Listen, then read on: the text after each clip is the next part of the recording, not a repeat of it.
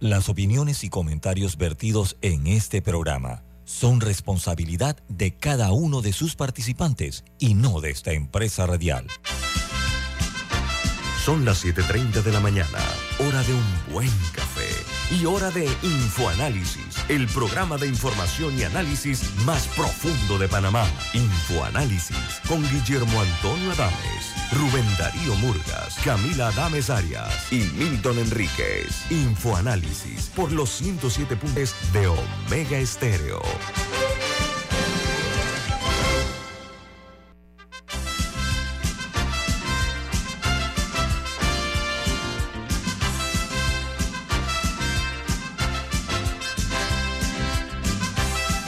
Hola, buen día, bienvenidos. Esto es Info Análisis, un programa para la gente inteligente.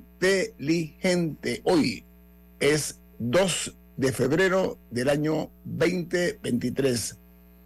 Infoanálisis es presentado por por Café Lavazza, un café italiano espectacular. Pide tu Lavazza en restaurantes, cafeterías, centros de entretenimiento y deportivos. Y ahora Pide tu Lavazza orgánico en Deli Gourmet, Café Lavazza.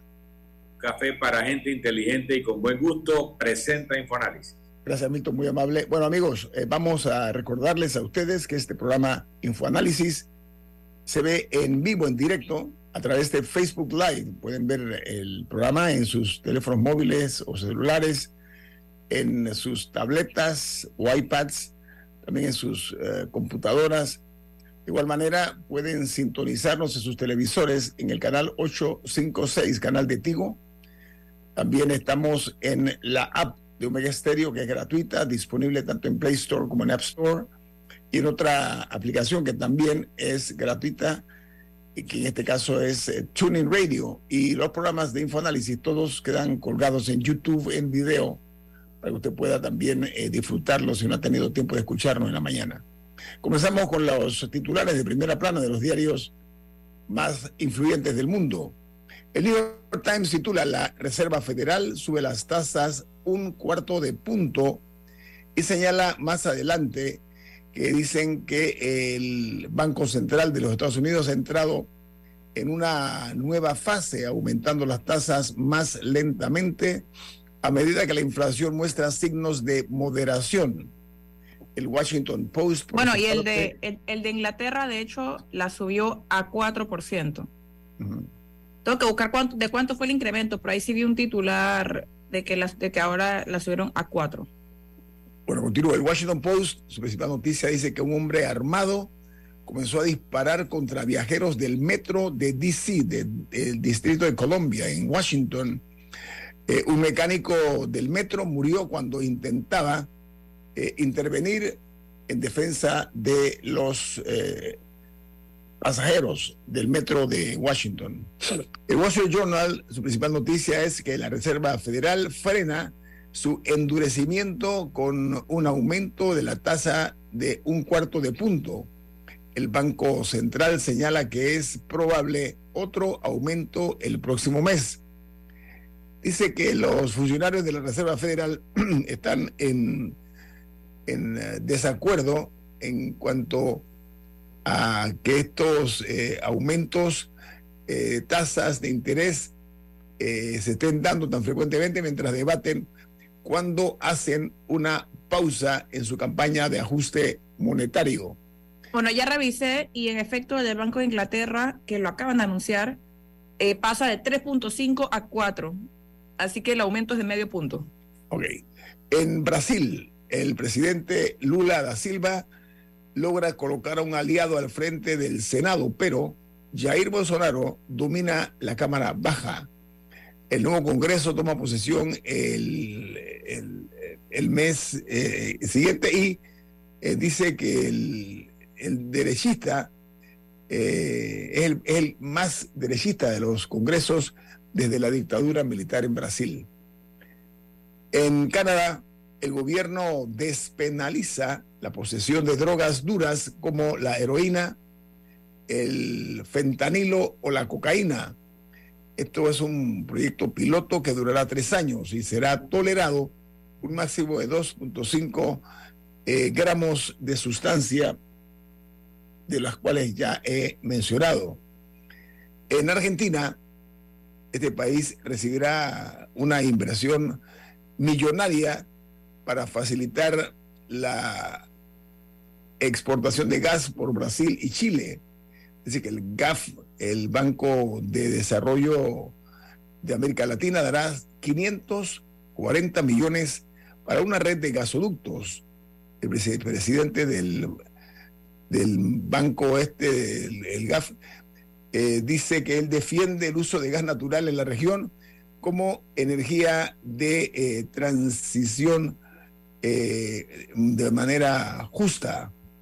Mientras en los Estados Unidos, otra noticia importante es que el, abogado de Hunter Biden, es el hijo del presidente de los Estados Unidos, en una nueva estrategia apunta a sus críticos.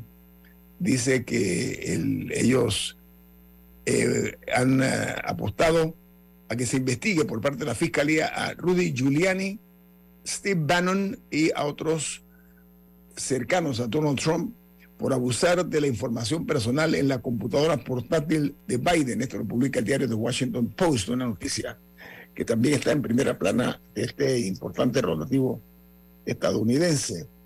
En Colombia, el presidente Gustavo Petro enciende el debate sobre el metro de Bogotá, que dice que él está eh, proponiendo, el jefe de Estado, eh, eh, que el tramo sea subterráneo y no elevado, como fue en principio tratado.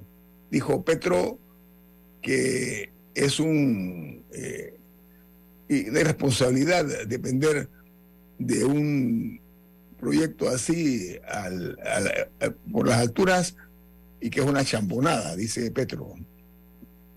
En México, el juicio a Genaro García Luna, la estrella de la justicia antidroga de los Estados, de los Estados Unidos mexicanos, este hombre eh, está siendo juzgado en Nueva York y eh, dice que uno de los testigos ha revelado los códigos de la policía para pasar las drogas en el aeropuerto de la Ciudad de México. La fiscalía llama a, declarar a un ex eh, agente mexicano y a un testaferro del cartel de Sinaloa. En este caso hay eh, una cosa curiosa, los diarios mexicanos no están dándole mucha preeminencia a este caso que se está realizando en Nueva York.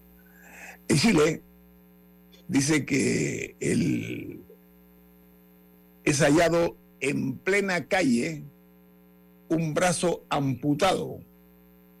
El espectáculo este ayer escandalizó la capital chilena eh, porque dice que la víctima que perdió el brazo, que quedó en plena calle, los transeúntes pasaban, estaba ahí el brazo, como dije, amputado, dice que la víctima había sufrido eh, la agresión de un conductor de un camión de valores tras una discusión que se suscitó y este hombre le arrancó el brazo con su camión. Mientras en los Estados Unidos la Reserva Federal eh, está, perdón, no la Reserva Federal, corrijo, la Federal Express, FedEx, como se le conoce, está despidiendo a más del 10% de los eh, puestos de gerencia de la empresa estadounidense. Dice que el tamaño en el personal administrativo global se está ajustando a medida que enfrentan una desaceleración en los envíos. Federal Express es uno de los principales correos rápidos que hay en la nación norteña que le sirven además a todo el mundo. En República Dominicana, los usuarios de Android se llevaron una sorpresa en este país porque cuando segundos antes de ocurrir el temblor que ayer sacudió a República Dominicana, eh, imagínense ustedes, fue de 5,3 grados. Bueno, los teléfonos celulares que tenían esta modalidad de Android, esta técnico, tecnología, les notificó enseguida sobre la actividad sísmica. Así que ya saben lo que, lo que, lo que tienen Android. en sus teléfonos móviles, es muy probable que en una situación como esta eh, se dé un aviso, una advertencia, una alerta cuando se trate de un movimiento sísmico. Mientras en Perú ayer la agencia calificadora Moody's informó que redujo de estable a negativa la perspectiva de calificación de Perú tanto en cuanto a la moneda local como la moneda extranjera y mantuvo en BAA1 la calificación crediticia de este país suramericano. En eh, Costa Rica hay expectativas eh, económicas optimistas para el año 2023 porque el Banco Central de Costa Rica ha dicho que se espera controlar la inflación mientras puedan contar con un eh, crecimiento de 2,7%, según dijo el Banco Central Tico.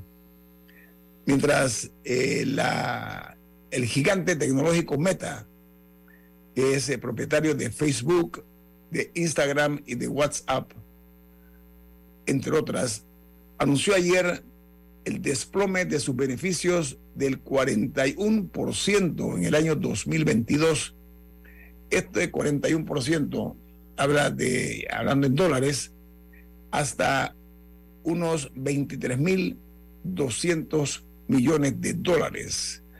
Eh, ha perdido Meta, como dije, son los propietarios de Facebook, de WhatsApp y de Instagram. Otra noticia que se genera en Centroamérica es que en Guatemala, dos brasileños que eran los directivos de constructora de Brecht, el gigante de la construcción brasileño, bueno, estos dos hombres, estos directivos de, de Brecht, eran brasileños, repito, que debían presentarse a una audiencia, no acudieron. Y por eso han ordenado su captura por parte de las autoridades guatemaltecas que sienten que ha habido un intento, una intentona de evadir la justicia en Guatemala. Estos brasileños eh, los mantuvieron en Guatemala mientras se daban eh, las investigaciones de este caso de corrupción de Brecht. Se habla de que ahí se dieron coimas o sobornos eh, por decenas de millones de dólares a cambio de proyectos, sobre todo en materia de construcción de carreteras, de puentes, de pasos elevados, todo lo que tiene que ver con obra pública, se pagaba a Odebrecht eh, se le pagaba por, por parte de Brecht un porcentaje de sobornos a los altos funcionarios de los gobiernos de Guatemala. Otro tanto ocurrido en Centroamérica y en otros países. Aquí termino con las notas internacionales. No sé, Camilo, ¿usted tiene alguna importante? Sí, bueno, em, me parece importante destacar también que según la BBC, eh, Estados Unidos también ya cerró un acuerdo para completar eh, ciertas bases alrededor de China, ahora van a tener ciertas bases en, eh, pues van a tener más acceso a bases militares en, en Filipinas, eh, lo cual me parece que es importante mantener vigilados. O sea, estar viendo cómo se van moviendo las fichas en el ajedrez mundial, pues. Sí, ayer dijimos lo de Filipinas, precisamente ya que estaban pues, en, los, en, los, acuerdos finales ¿no? con Filipinas, que es un punto estratégico importante. Bueno, vamos al corte comercial. Esto es Info Análisis, un programa para la gente inteligente.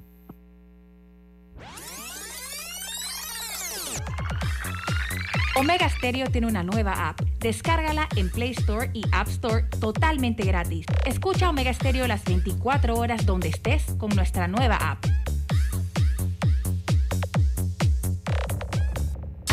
El mundo nos escucha. www.omegastereo.com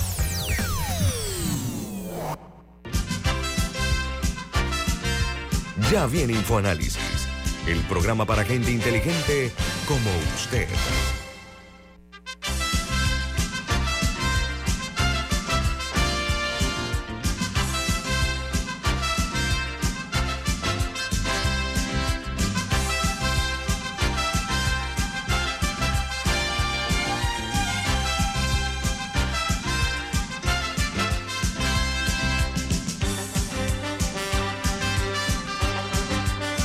Una vez finalizado este repaso de las eh, primeras planas de los diarios de mayor influencia en el mundo y de mayor prestigio también, por supuesto.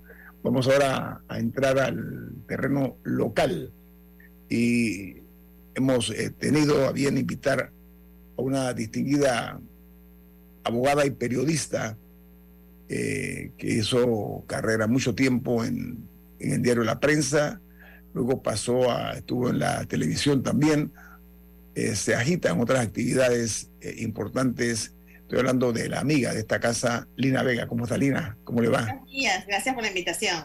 Un honor para nosotros, Lina. Lina, ayer ocurrió lo que ya se esperaba. al concluir el Consejo de Gabinete, Consejo Ministerial, el presidente de la República, Laurentino Cortizo Cohen, anunció que el vicepresidente de la República, José Gabriel Carrizo, eh, renunciaba al cargo. Eh, eh, y él aceptó la renuncia, obviamente, aunque él mantiene el cargo constitucional de vicepresidente, eso que quede muy claro, ¿no? Esto es una noticia para nada nueva, Lina, lo único es la ejecución ya, pues la materialización.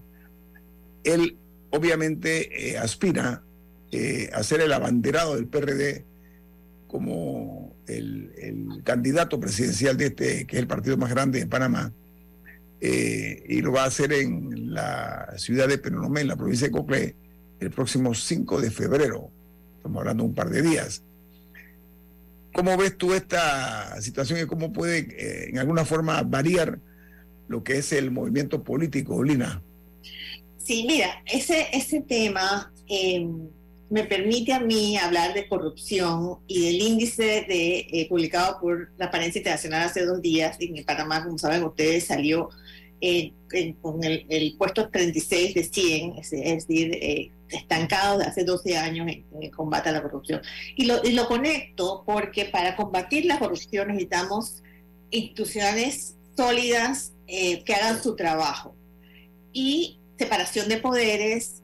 Eh, inclusive es fundamental un, servicio civil profesional, despolitizado, técnico, todos son cosas que no tenemos. Y lo que, lo que ha sucedido con el señor vicepresidente de la República, hoy eh, candidato, precandidato presidencial del PRD, em, ejemplifica todo eso muy bien, porque durante todo esto, él, va a ser ahora formalmente un, un, precandidato, pero realmente ha estado en una especie de campaña desde hace mucho tiempo, con, utilizando los recursos del Estado, utilizando eh, la planilla estatal de alguna forma para controlar al partido, para, para, para poder, eh, digamos, manejar los hilos del poder del partido. Ustedes saben, o sea, no es algo que digo yo, lo ha dicho, lo ha dicho, eh, por ejemplo, Pedro Miguel González, que es una figura destacada del PRD, eh, y, pero además no es exclusivo del señor, del señor Carrizo, es una, es, una práctica nefasta pero, pero constante de los partidos políticos cuando llegan al poder,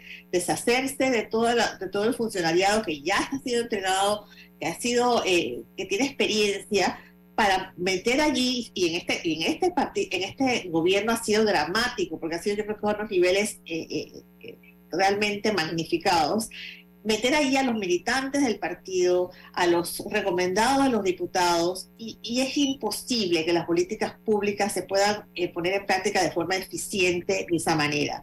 Así que yo, lo, yo, yo tomo lo que ha sucedido como un ejemplo de por qué nosotros salimos mal en, las, en, los, en todas las, no solamente en transparencia internacional, en todos los índices que hablan del Estado de Derecho, que hablan de justicia, que, hablan de institucionalidad, de gobernanza, Panamá sale mal, sale mal porque somos incapaz, hemos sido incapaces de construir una institucionalidad democrática que funcione.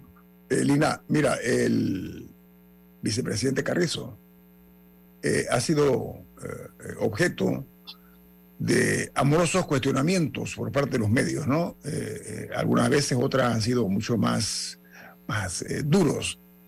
Pero él va a lanzarse en esta misión que se ha forjado en medio de una asamblea de diputados que también tiene componentes que están hablando de una posible candidatura de alguien surgido de las entrañas de la propia Asamblea Nacional un hecho conocido que el caciquismo impera en cuanto a esas figuras que se está hablando y la realidad sea dicha que esto provocará en base a lo que han salido los medios de publicación y comunicación, que somos el reflejo de la realidad, Lina. Los medios somos el reflejo de la realidad. Eh, esto sería una lucha enconada por parte de eh, lo que es el, el señor Carrizo con el candidato que ponga la asamblea o tú crees que puede haber algún tipo de arreglo fácilmente? Bueno, por lo que hemos estado escuchando eh, de voces disidentes, digamos, del partido, especialmente Pedro Miguel y el comunicado que hemos leído, eh, eh, la situación interna es, compleja, ¿no? reitero lo, dicho hace un instante, el problema es que cuando, cuando se utiliza la planilla estatal como fórmula de control de los partidos políticos, y en este, y en este caso es evidente que se ha hecho, los convencionales, hasta donde tengo entendido, convencionales están todos nombrados, la, familia de la gente, a punto de que eh, cuando hubo eh, la, la, convención donde tuvo que bajarse, decidió bajarse el señor Carrizo para no estar, se supone en la foto con, con, dos personajes que, en ese momento parecían que no eran, eh, no, tenían buena prensa, digamos, para estar junto a ellos, pero parece que ya eso quedó atrás. Han, han hecho las paces, eh, aunque creo que el señor, el presidente de la Asamblea está un poco en, la línea, en la línea crítica, como acabas de decir, porque pretende ser candidato también. Bueno, el resguardo democrático dentro de un partido a mí me parece correcto y, está bien que se haga y que haya diferentes voces y que haya diferentes eh, eh, eh corrientes. corrientes y narrativas, exactamente. Eso me parece, me parece perfecto. El, el problema es, es y la, la, contienda va a ser verdaderamente democrática teniendo en cuenta lo que acabo de decir, ¿no? el control que ha mantenido durante todos estos años el señor Carrizo de, la, de, la, de los recursos del Estado. ¿Sabes, Lina? Me gustaría preguntarte, aprovechando que estábamos hablando de, de Cristiano Adames, él dijo algo que me llamó la atención, porque él dice que aspira a la presidencia, pero que también va a correr para el 8-3 como diputado. Y ese, no sé qué tan, qué tan familiarizada estás con, reglas electorales de otros países, pero a mí eso me ha llamado la atención que en Panamá las personas corren a varios puestos como para ver en cuál quedan. Y al final del día las aptitudes para correr a presidente de la República no son las mismas aptitudes para ser diputado de la República y no son las mismas aptitudes para ser alcalde ni representante del corregimiento. Todos requieren eh, capacidades distintas, pero siento que aquí todo el mundo como que tira su ficha a ver dónde cae y bueno, ese es el cargo que, haré ahora, ¿no? Y si me nombran ministro, también soy ministro. Y si me nombran, no sé qué, también soy. Em, ese, ese desorden, no sé si es común o si es algo único de aquí. Eh, Lina, de lo que dice Camila, es que la constitución dice que para ser presidente de la República tienes que ser panameño por nacimiento, mayor de 35 años y no haber sido condenado por delitos de tal naturaleza y ya. Entonces, yo no sé por qué hay personas, y he escuchado algunos, hasta dirigentes políticos, que dicen, yo soy panameño y tengo derecho a ser presidente, pero no está preparado, no ha estudiado la economía o la ley o las razones sociales y, piensan que ser presidente es algo fácil. Eh, en, Perú, el destituido presidente Castillo no tenía la menor idea de lo que significaba la frase Producto Interno Bruto y otras cosas que le preguntaban. Entonces, no es que usted tiene o no tiene derecho por ser eh, panameño a, ocupar un cargo. La pregunta es si usted se preparó para las responsabilidades del cargo. Aquí eh, cada vez es más exigente eh, la ley y, las normas de las empresas para seleccionar a los altos ejecutivos, a los altos directivos, porque tienen que tener una serie de requisitos, pero para los altos cargos directivos no preguntamos nada de eso, de nada más si es simpático o es antipático. Pero, lo digo también por el hecho de que corran, pero lo digo también por el hecho de que se corre, de que, de que se permite que una persona corra varios cargos al mismo tiempo, que si eso es común en otros lugares. No, aporto eso. Aquí hay personas que las eligen para dos y tienen que elegir cuáles son. Bueno, en Perú, por poner, ya que Milton hablaba de Perú, Alberto Fujimori fue candidato a presidente y candidato a diputado a la vez. Para, nada más para aportar. Adelante, Lina. Sí, eh, eh, mire, es que todo está, todo está relacionado. Este es un ecosistema, tanto en el tema de la naturaleza como el, el, político.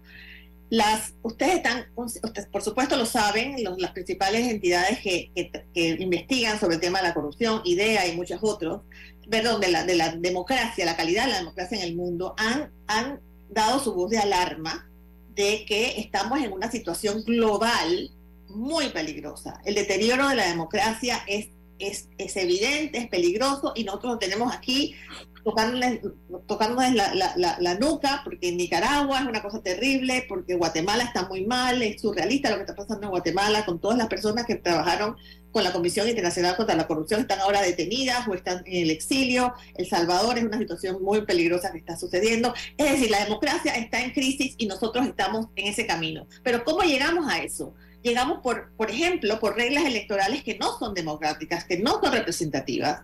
Y la que tú acabas de mencionar, eh, eh, Camila, es evidente. ¿Por, qué tenemos nosotros, después de, de, de, tres décadas de, democracia eh, electoral, hemos sido incapaces de aprobar como sociedad como país reglas electorales de verdad democráticas? Nosotros tenemos una constitución que tiene las, las mismas reglas del, del, año 83, previo a la invasión, en el reparto de, las, de, las, de los circuitos electorales, que no es democrático, tiene una representación, tenemos una representación terrible en la Asamblea que no es democrática, insisto, y no hemos podido solucionarlo en, las varias, dos o tres reformas constitucionales que hemos tenido en el país. ¿Y qué decir de la, de la, famosa Comisión de Reformas Electorales que se, que se crea después de cada elección?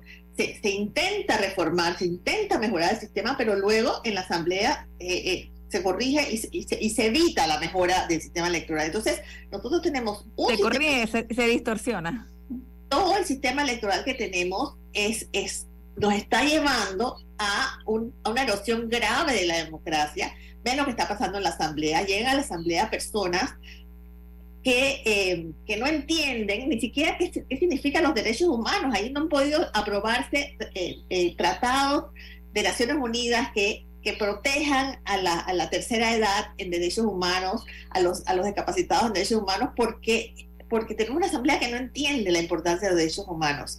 Y ahí también pongo el dedo rosador en los partidos políticos, porque eh, en la manera como ellos han como trabajan las famosas las famosas inscripciones masivas que permiten la entrada de una cantidad de gente simplemente porque son muchos y esas, esas personas que entran sin ningún eh, requisito de permanencia, cinco años antes de poder ir a un puesto de elección, formación. Eh, eh, bueno, si hay, si hay límites, por ejemplo, yo tengo tendría que, revisar, pero, pero es que justo me estaba leyendo los estatutos del PRD y me parece que ellos sí ponen un límite para que, para que uno pueda correr, creo que es de un año en el partido para poder correr a, ciertos cargos de elección popular. Por lo menos ese lo tiene, no, sé, sé pero de todas maneras un año me parece poco, me parece poco para eh, eh, llevar a la, asamblea a gente con verdadera formación, con verdadera militancia, con algo de ideología para saber cuál es, cuál es el camino, eh, digamos, formal que, que, está empujando el partido. Es, es un desastre, nos estamos oyendo, ¿no?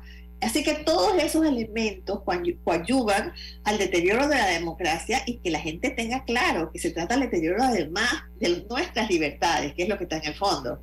Lina, dice Rubén Murgas que el problema es que hay gente que no sube por la escalera, hay gente que sube a, a las alturas del poder usando un ascensor de esos rápidos que hay en otros países, ¿no? Pero, Pero se lo permite, el partido se lo permite. Bueno, es lo que estoy diciendo, o sea, ¿no? La, la, la, la agilidad que se le permite. Dice Jaime Porcel, sobre lo que estamos hablando, dice, todos se preparan para competir, ninguno para gobernar. Tuché. Yo creo que se, se, trata de preparación para competir, porque se usan las malas artes para competir. Ni siquiera es una un sistema democrático justo o las reglas del juego justas para todos. Porque en el caso, por ejemplo, del señor Carrizo, no hay una un, digamos, un, eh, estadio con, con el, el, nivel plano para todo el mundo. Eso no es verdad.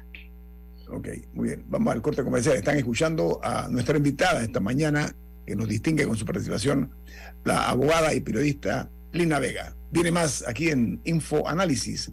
Este es un programa para la gente inteligente. En breve regresamos, gracias a Banco Aliado. 30 años. ¿Qué quieres crear? Contamos contigo para defender la voz de todos los panameños en la elección general de 2024, como don Rafa. Vea, yo fui el primerito en inscribirme como miembro de mesa en mi pueblo. Oh, ahora soy el responsable de contar cada voto de mi gente. Inscríbete tú también en tribunalcontigo.com o en cualquiera de nuestras oficinas en todo el país. Eso de ser productor y miembro de mesa es un compromiso berraco, ¿yo? Tribunal Electoral. La patria la hacemos contigo. Omega Stereo tiene una nueva app. Descárgala en Play Store y App Store totalmente gratis. Escucha Omega Stereo las 24 horas donde estés con nuestra aplicación totalmente nueva.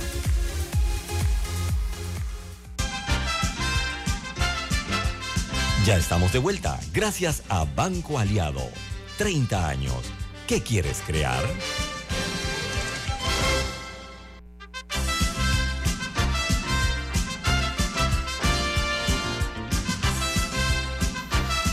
Milton, usted tiene un mensaje importante para los oyentes. ¿Cuál es? Así es. Banco Aliado cumple 30 años en el mercado y te invita a generar hasta 3% de interés en tu cuenta Más Plus. Banco Aliado, 30 años. ¿Qué quieres crear? Lina Vega eh, está con nosotros esta mañana. Lina, hay algunos políticos que nos avergüenzan porque llegan a los cargos eh, y no cuidan el patrimonio público, sino que disponen de él en su propio beneficio. Y eso a veces se lo enrostran de manera cínica a la sociedad, de la cual se burlan. Ayer tuvimos al doctor Miguel Antonio Bernal y le preguntamos acerca de la manera como está Minera Panamá extrayendo todavía material y exportándolo a través de barcos que salen de puertos en el área de Colón. El problema aquí es que el, reclamo que le hice, no reclamo, sino que le dije, mira, mira, Antonio, a mí me preocupa que nadie sale a defender nuestro patrimonio. O sea, hay un fallo de la Corte, hay un contrato que no existe que ampare esta extracción de minerales, minerales en una, un negocio multimillonario y a falta de contrato y siendo un territorio ilegal, Lina, sigue la extracción a través de buques que llegan a estos puertos en Colón. Pero como no sé por qué ayer mismo el Centro de Incidencia Ambiental, que se conoce por sus siglas como CIAM, presentó una denuncia contra dos ministros de Estado, un, ex ministro y un ministro de Comercio. Uno está en Washington, el otro está en funciones. Entonces, eh, lo están acusando de permitir que Cobre Panamá continúe extrayendo minerales en el área de Donoso, a pesar como dije, que la Corte Suprema de Justicia eh, decidió que eh, no había eh, base legal para un contrato como el que tenían ellos para continuar con ese proyecto. Entonces, lo han acusado de desatender sus deberes como servidores públicos. ¿Cuál es tu opinión como abogada, Lina? Bueno, sí, justo, yo te iba a corregir cuando decías que nadie nos defiende. Eso no es verdad porque la sociedad civil organizada, los, ambientalistas han estado duramente trabajando para denunciar lo que está pasando. Y ayer se... no, no, no, perdón, omití algo importante. Decía yo que los abogados, decía, oye, aparentemente los abogados no se han pronunciado. Eso fue, ¿qué abogados? ¿Qué abogado? ¿El colegio? No, que va. Sí, por supuesto, por supuesto que el colegio. Ellos han renunciado a defender la cosa pública hace mucho tiempo. No, Lina, nosotros, nosotros, y tú lo sabes, Lina, nosotros en el Consejo Nacional de Periodismo y en el Fórum defendemos la libertad de expresión. Los abogados tienen, el colegio de abogados tienen esa organización para defender los mejores intereses del país y la ley sobre todo. Eh, eso, eso parece que ha renunciado a eso hace rato, pero dejemos eso allí porque no quiero eh, más enemigo de lo que ya tengo. El punto es que eh, sí, la, sociedad civil, las organizaciones ambientalistas han estado eh, eh, denunciando esto y ayer se formalizó la, digamos, judicialmente la denuncia cuando el Centro de, Incidencia Ambiental presentó la denuncia. y es, es, otra evidencia de la falta de institucionalidad. Hay una opacidad absoluta sobre lo que está pasando, un año entero sin que supiésemos que la cosa, la negociación iba mal eh, eh, y, que no, no el, gobierno no ejecutó el, fallo, no hizo valer el fallo de la Corte Suprema de Justicia que, anulaba el contrato. Es, decir, otro caso donde eh, los recursos del Estado se, este, no, no, sabemos qué está pasando, no hay información. Eh, y eso me lleva a otra vez a hablar de la cultura, la falta de cultura de transparencia de esta administración. Nosotros tenemos 20 años de tener la ley de transparencia, pero la cultura de transparencia no ha permeado en la, en la sociedad panameña eh, y ni, ni, en la institucionalidad. Los funcionarios, eh, la primera reacción cuando uno llega a una institución a pedir información es negártela. Es, es, es, es terrible que no haya calado que la, información que, generan las instituciones es pública y los ciudadanos y los periodistas y los activistas tienen derecho a ella. Y hay una ley que, lo que así, que así lo, establece. Pero además, la justicia, que sería el último nivel de protección, también nos ha fallado, porque últimamente ha habido dos fallos en la Corte Suprema de Justicia que han negado a data a peticiones tanto del diputado eh, Juan Diego Vázquez en temas de reparto eh, de dinero en los municipios, como del periodismo en el tema de las ayudas económicas del IFARO. Así que tenemos un problema serio porque eh, la cultura de la transparencia no parece que no tiene quien la defienda, los periodistas por supuesto, pero no desde la institucionalidad. dicho esto, yo quería volver a, Camila con, con, su interrogante sobre el tema de los de los del control de los diputados. Mencionabas hace un rato. porque yo lo que, lo que iba a mencionar es que eso es un fenómeno que yo he escuchado a varios discutir, que no, o sea, que es reciente, que los diputados se tomaran el control de los partidos en plural. Eh, porque hay otros países donde el liderazgo de los partidos no es, no es, distinto. Por ejemplo, en Estados Unidos, si uno pregunta quién es el, el, líder o presidente del Partido Republicano, del Partido Demócrata, creo que la, mayoría, yo no me sé sus nombres, porque no son funcionarios, o sea, son personas cuyo trabajo es organizar el partido y que el partido ande, etcétera, pero no son los mismos que están, que son las caras visibles como funcionarios del partido, porque al final son dos roles distintos. Así es. En, Panamá sí tenemos esos cables cruzados actualmente. Eh, y quería escuchar un poco tu evaluación al respecto. Sí, es, un, es un problema, es un problema grande porque debilita a los, a los, partidos inclusive como instituciones porque están, están, están tan vinculados que no se sabe dónde comienza la institución pública dónde comienza el partido. En el caso del PRD es muy evidente. Yo creo que cuando Pedro Miguel González fue secretario general intentó romper esa, esa, esa, esa, conexión tan fuerte y hacer una, o sea, trabajar en la institucionalidad apartada del partido, pero bueno, falló como ustedes saben y falló. Yo creo, puede haber que hay otras, otras, otras razones. Eh, yo para mí claramente tiene que ver con estas, estas inscripciones masivas que hacen los partidos, que permiten los partidos, porque aparentemente tienen que, eh, tienen que hacer alarde de que tienen más inscritos, y en esas inscripciones masivas entra, entra tal cantidad de gente conectada a un supuesto líder, y ese supuesto líder, por ejemplo, voy a hablar del caso del señor, señor eh, Jairo Salazar de Colón, que eh, llega al partido como, como una persona con, un liderazgo en, un área de Colón, y esa gente llega a las instituciones de elección del partido y son mayoría, y eligen a, eligen a estas personas como los representantes, como los, candidatos a, los puestos de elección, y, ese fenómeno se multiplica por todos los otros, Zulay Rodríguez, eh, por supuesto, Vinicio Robinson, eh, el señor Pineda, y, y, y, y, esa masa que, que, vota en las instituciones de los, de, los, de, los, de los partidos, en los órganos de control del partido, son los que al final deciden. Y por eso ellos tienen necesidad de meterlos en la planilla estatal, porque es una, una, una, un círculo vicioso eh, eh, clientelar que destruye el partido que destruye la institucionalidad, democrática del país. ahí nadie gana, salvo los bolsillos de algunos. Mira, la cantidad de personajes tóxicos que tiene nuestra política hoy eh, deja mucho que desear, porque el país podrá salir adelante cuando tengamos las bases suficientes para que la ley eh, se aplique por igual a todos, sin distinciones ni privilegios. Y Panamá, lamentablemente, tenemos un país de privilegios. Yo quiero eh, retomar el tema de la política. A ver, el, presupuesto es un botín apetitoso. Eh, eso para muchos miembros de la clase política y para muchos empresarios también, hay que decirlo, porque hay una relación, hay unos mellizos eh, eh, que están unidos, un cordón umbilical entre empresarios y políticos que tienen pues como objetivo lograr hincarle el colmillo al presupuesto, no importa cómo se dé. Eh, tú estás observando, Lina, no sé, igual que otras personas, que no existe en Panamá oposición política sana, o tú sientes que hay una oposición hoy como ha ocurrido años anteriores. Mira, yo siento eh, cierto, a pesar de las, de las, digamos, de los de las ah, evidencias de que la, tenemos graves problemas en la política, en la democracia, eh, el, tema de la corrupción lo evidencia.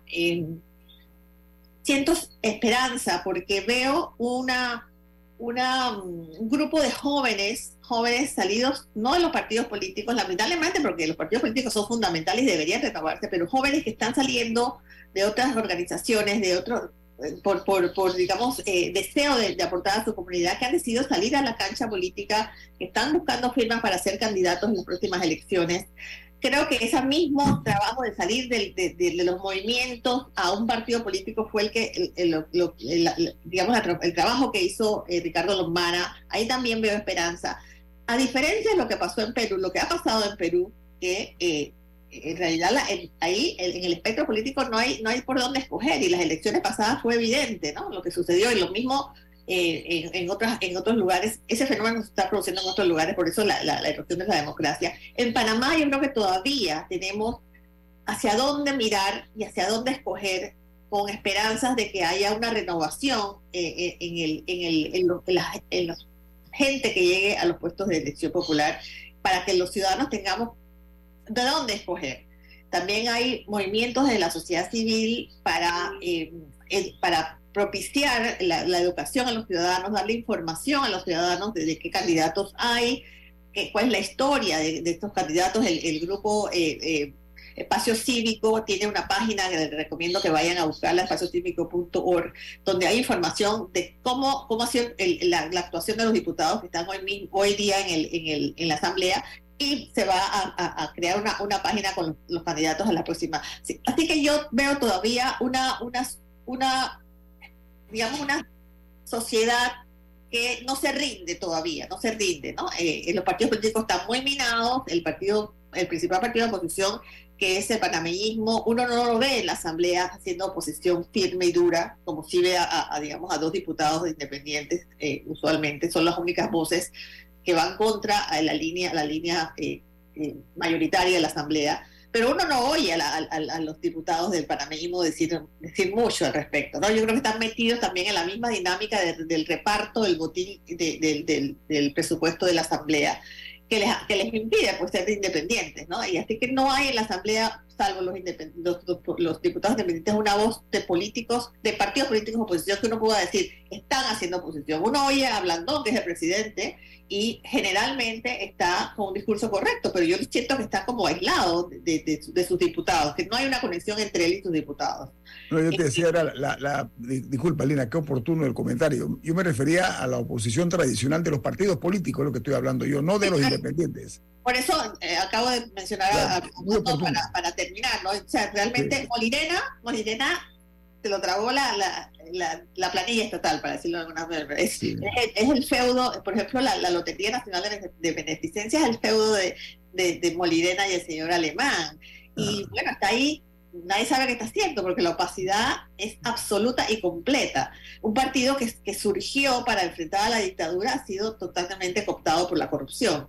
Em, así que, pero, pero yo sí siento que, que todavía hay esperanza en Panamá porque hay gente moviéndose para e, intentar evitar que eh, la situación eh, se degenere al punto de, de Perú. Eh, como, como no sé si lo dije al principio, el, tema de la, de la, preocupación de las instituciones internacionales sobre el, estado de la corrupción en el mundo es enorme y nosotros estamos, eh, eh, eh, digamos que en un momento donde si, no, si no nos sacudimos de lo que está pasando y, las instituciones empiezan a hacer su trabajo en serio, podemos degenerar aún más hacia allá. Y la corrupción, vuelvo al tema que, que es, digamos, el mío, eh, está en el centro de eso. Este año el, el, índice de, transparencia hace énfasis en la conflictividad social que produce la corrupción. Nosotros lo vivimos el año pasado a mitad de año. Lo que produjo es que la gente saliera a la calle, por supuesto, fue la crisis económica, pero también aquellos alardes de, de, excesos que vimos con la señora rectora de Chiriquí, los señores diputados con sus fiestas. Así que la conflictividad social es un problema serio que, eh, digamos, es la... Es la consecuencia también de la corrupción. Lina, te agrego algo porque tengo un corte comercial. Te vamos a pedir unos minutos más después del corte. ¿Puedes? Sí. ¿Sabes qué, Lina? Hace décadas, en este país, la corrupción se hizo gobierno. ¿Ok? Vamos al corte comercial. Esto es Info Análisis, un programa para la gente inteligente.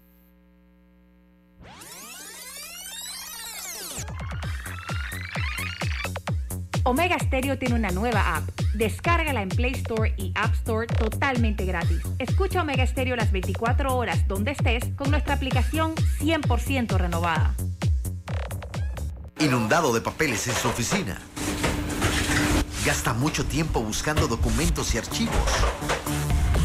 En Solutexa digitalizamos los documentos de su empresa y le proporcionamos un software poderoso y fácil de usar para que pueda organizar y encontrar esos documentos escaneados. Llámenos al 209-4997 para un demo sin compromiso. Solutexa, expertos en digitalización y gestión documental.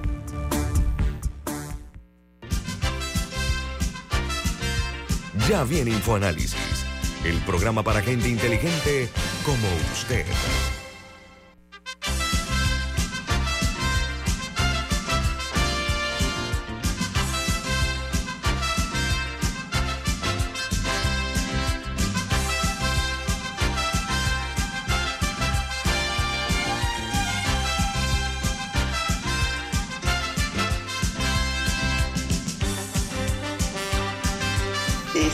Bueno, yo también.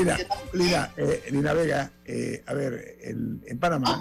Oh, perdona, en Paraguay, lo que me contaron fue que. Eh, Pero estamos, ya estamos al aire, Estamos al aire, estamos al aire. en Paraguay, los, los, el, candidato de Cartes que ya había, había sido puesto en la lista, en la esta misma lista que pusieron al, señor Martinelli, ganó las elecciones a pesar de, estar en la lista. Bueno, qué, qué, bueno que tocamos este tema. a ver, la figura de Ricardo Martinelli eh, en la política, sin la menor duda, es un elemento para algunos perturbador, hay, que decirlo, inquieta mucho, porque es un hombre que sí tiene eh, influencia e impacto en cuanto a los votantes, eso la verdad se ha dicho, conforme a algunos estudios que se han hecho y me consta que tiene mucho severo, pero eso tiene también una parte oscura, opaca, ¿no? Y es el hecho de que tiene una situación muy delicada con nuestro principal socio comercial, que son los Estados Unidos de América. Eh, en base, me refiero a lo externado por el secretario Blinken, que no es poca cosa. Entonces, tratemos de hacer un eh, riguroso ejercicio de buena memoria, Lina. Esto no es nuevo, esto, esto no es tan de vieja data. ¿Cómo ves tú esa posibilidad de que el señor Martinelli eh, logre la candidatura primero y que pueda lograr la presidencia, porque vi un análisis, un comentario de Rubén Blades, un hombre que sabe de política y sabe analizarla bastante bien, que él dice que él, no ve esa posibilidad. ¿Cómo, cómo tú la interpretas, Lina? Eh, yo tampoco creo que llegue a ser eh, candidato a la presidencia y por supuesto llegará, llegará a las elecciones. Es el tema es muy complejo. En estos momentos tiene que haber muchísimas personas ligadas a él, ya sea política o económicamente, que deben estar muy preocupadas porque eh, pueden pensar que lo que sigue aquí es incluirlo en la lista Clinton, en, la lista de OPA, y eso trae una, unas consecuencias negativísimas a todo el que esté a su lado. Así que debe haber mucha gente desde, desde el banco que, que, mantiene sus, sus, cuentas aún, que creo que es uno solo, hasta todos los, todos los proveedores de, de, de sus negocios. Ahí debe haber una preocupación enorme y eso tiene, tiene que tener una repercusión en su vida política. Eh, por otro lado, eh, también nos ponen el reflejo de, la sociedad que somos. ¿Por qué Estados Unidos ha llegado a hacer esto? porque nosotros hemos sido incapaces de hacer justicia y de que este señor eh, eh, se ha llevado a los tribunales de manera eficiente. Recuerden lo que sucedió con el tema de las escuchas telefónicas.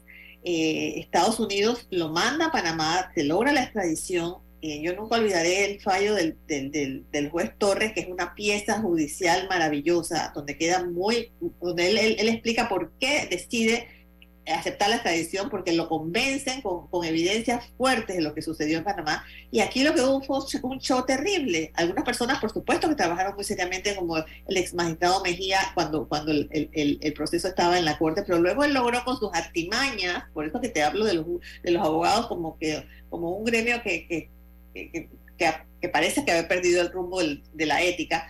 Y todas esas artimañas llevaron al final a una absolución de un caso donde todo Panamá podría haber sido testigo de lo que sucedió de las escuchas telefónicas durante el gobierno del señor Martinelli. Fuimos, fuimos, fuimos pioneros en el uso del Pegasus, que luego ha salido el tema en el mundo entero. Eh, así que el hecho de que no hayamos podido hacer justicia eh, eh, como sociedad y que, y que aún sea una, una, persona que tenga popularidad a los niveles que sabemos que tiene, nos, nos, nos, nos deja en evidencia como una, ciudad, una, una sociedad permisiva a la corrupción, eh, con un gran problema ético, y Estados Unidos nos ha puesto un espejo así enorme eh, para, para, todos. Así que eh, yo, yo pienso que él no va a llegar a ser presidente, que, que la situación de, es grave para él en estos momentos, aunque lo niegue, aunque sus, sus voceros lo nieguen, yo creo que es una situación gravísima que no le va a permitir ser candidato. Lina, uno de los de las estrategias del equipo de Ricardo Martinelli era dilatar, meter recursos y todo para que no hubiera ningún fallo antes del proceso electoral, particularmente de las postulaciones. Y estaban en ese camino y estaban logrando su propósito. Pero surge una novedad y, realmente llamó mi atención en un tuit del propio Ricardo Martinelli, donde advertía de que no interpretaran mal el artículo, creo que 178 de la Constitución. ¿Y qué dice el artículo? Que no podrá ser candidato a presidente ni a vicepresidente de la República quienes hubieran ocupado esos cargos hasta en dos periodos anteriores. Hasta ahora se puede interpretar que dos periodos eran dos periodos electorales. El periodo cuando tú eras presidente de la República hubo una elección y el periodo de la siguiente elección, cuando ya no eres presidente de la República, así que podías correr en el subsiguiente. Pero ahora, aparentemente hay una interpretación que dice, no, no, no, dos periodos presidenciales. El periodo presidencial inmediato al tuyo y el periodo presidencial subsiguiente, con lo cual la persona que haya ocupado el cargo de presidente o vicepresidente no puede ser candidato en el año 2024 eh, si ocupó el cargo entre el 2009 y 2014, porque el periodo del actual presidente termina en junio de 2024 y las elecciones son en mayo. ¿cuál es, ¿Tú crees que eso es uno de, las, de los vehículos por los cuales se le impediría la postulación a Ricardo Martinelli en, en detrimento de otras consecuencias penales? Francamente no, francamente creo que sería una interpretación muy jalada de los cabellos para, para con un objetivo único que es, que es el, caso Martinelli. Hasta ahora jamás se ha, se ha, interpretado esa norma de esa manera. Eh, así que no, yo, yo siento que por ahí no, no, no debería ir, ir, el asunto, ¿no? Eh, no se acaba, se acaba no, En todo caso habría que preguntarle al Tribunal Electoral que se manifieste, ¿no? Pero francamente no lo creo. Bueno, el tema dentro de esta de este análisis es que tendría que haber una manifestación del Tribunal Electoral, por ejemplo, negándose a recibir los documentos de postulación y luego el afectado tiene la capacidad de recurrir ante la Corte Suprema por un amparo de garantía y que la Corte ratificara lo decidido por el tribunal o se negara a conocer del caso por ser materia electoral, por ejemplo. Bueno, la, sí. en, en ese caso, en esa teoría de que es una forma de detener las aspiraciones de Ricardo Martinelli, el tribunal y la corte fallarían dentro de esa interpretación, tomando en cuenta, para los que no están de acuerdo con la misma, que Guillermo Endara fue candidato en la elección del 2004 y habían pasado dos periodos electorales, pero no dos periodos presidenciales posteriores a su mandato. Sí, sí, sería una, realmente yo pienso que es una interpretación, digamos, que nunca he oído antes, eh, que alguien debe haberla pensado ahora teniendo en, la, en la mira el tema de Martinelli, eh, pero todas esas artimañas y todas esas cosas, yo pienso que, es lo que tiene que haber hecho analizar, analizar al, al, gobierno de los Estados Unidos para tomar esta decisión. el, el, Panamá no, no, es capaz de controlar a este señor, tenemos que hacer algo más. Por supuesto estoy especulando, ojo, pero es lo que siento, ¿no? Lina, eh, estamos ya al final de Infoanálisis, eh, que algunos partidos políticos se han visto como una franquicia. Eh, ¿Hasta dónde lastima eso la democracia en este país? Mucho, el, los partidos políticos son, los protagonistas esenciales del tema democrático. Y a mí me, causa estupor y, angustia al mismo tiempo ver que no entiendan eso y eh, eh, eh, sigan avanzando en la, ruta de su autodestrucción, en vez de trabajar por, por, la democracia desde, desde la institucionalidad. pero, pero entonces juegan sucio, porque quien quiere hacerlo por la vía correcta se, se, estrella contra este, estas maquinarias con, con, recursos del Estado, en este caso, en este caso del PRD, que, juega sucio, evidentemente juega sucio porque no sé si, si vieron, seguramente sí, las, los videos del señor Pineda en Navidad repartiendo, repartiendo todo tipo de cosas. Cuando uno ve esos, esos videos, piensa, ¿quién puede, quién puede enfrentar esto? O sea, ¿qué candidato eh, correcto, que quiere hacer las cosas bien en San Miguelito, puede enfrentar esta maquinaria clientelar que parece tener recursos ilimitados frente a una población eh, necesitada de cualquier cosa, de todo, de todo, con una educación eh, eh, eh, que, no le permite hacer análisis. No, pero, pero yo creo que vamos allá de eso, Lina. Yo creo que a veces subestimamos lo arraigadas que están las redes clientelares y uno piensa es que no, que lo hicieron por una bolsa de arroz o por una bicicleta. Hay comunidades donde, la, donde esa persona le paga la, le pagó la operación de cataratas a la mamá de fulano, y que la única razón por la que otra persona consiguió que atendieran a su mamá en no sé dónde fue gracias a este señor y que gracias y que la persona tiene su casa porque quien ayudó a mover el título de propiedad fue esta persona o, que, o que finalmente le pudo poner el techo a sus hijos porque le proveyó el zinc. O sea, creo que a veces minimizamos. Pero, eh, Camila, en Estados Unidos es exactamente igual. No en la parte del dinero para tal cosa, pero todo el mundo recurre a su congresista y le manda una carta para que le den acceso a un hijo a una escuela o para que le atiendan a una persona en un hospital público, porque su congresista está supuesto a defenderlo en esos casos.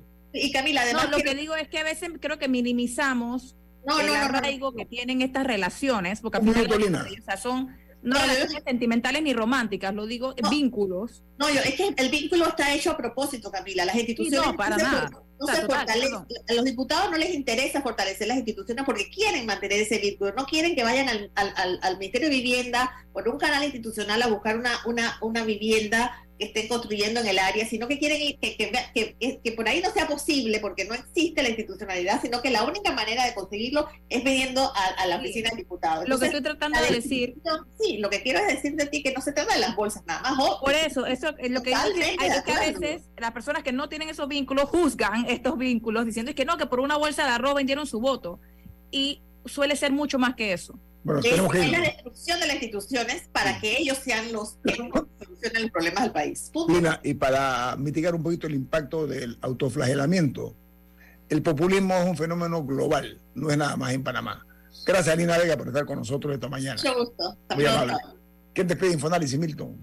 Nos vamos, pero lo hacemos disfrutando una deliciosa taza del café Lavazza. Pide tu Lavazza en restaurantes, cafeterías centros de entretenimiento y deportivos. Y ahora pide tu Lavazza orgánico en Deli Gourmet. Café Lavazza, café para gente inteligente y con buen gusto. Despide Infoanálisis. Ha finalizado el Infoanálisis de hoy. Continúe con la mejor franja informativa matutina aquí en Omega Estéreo 107.3, Cadena Nacional.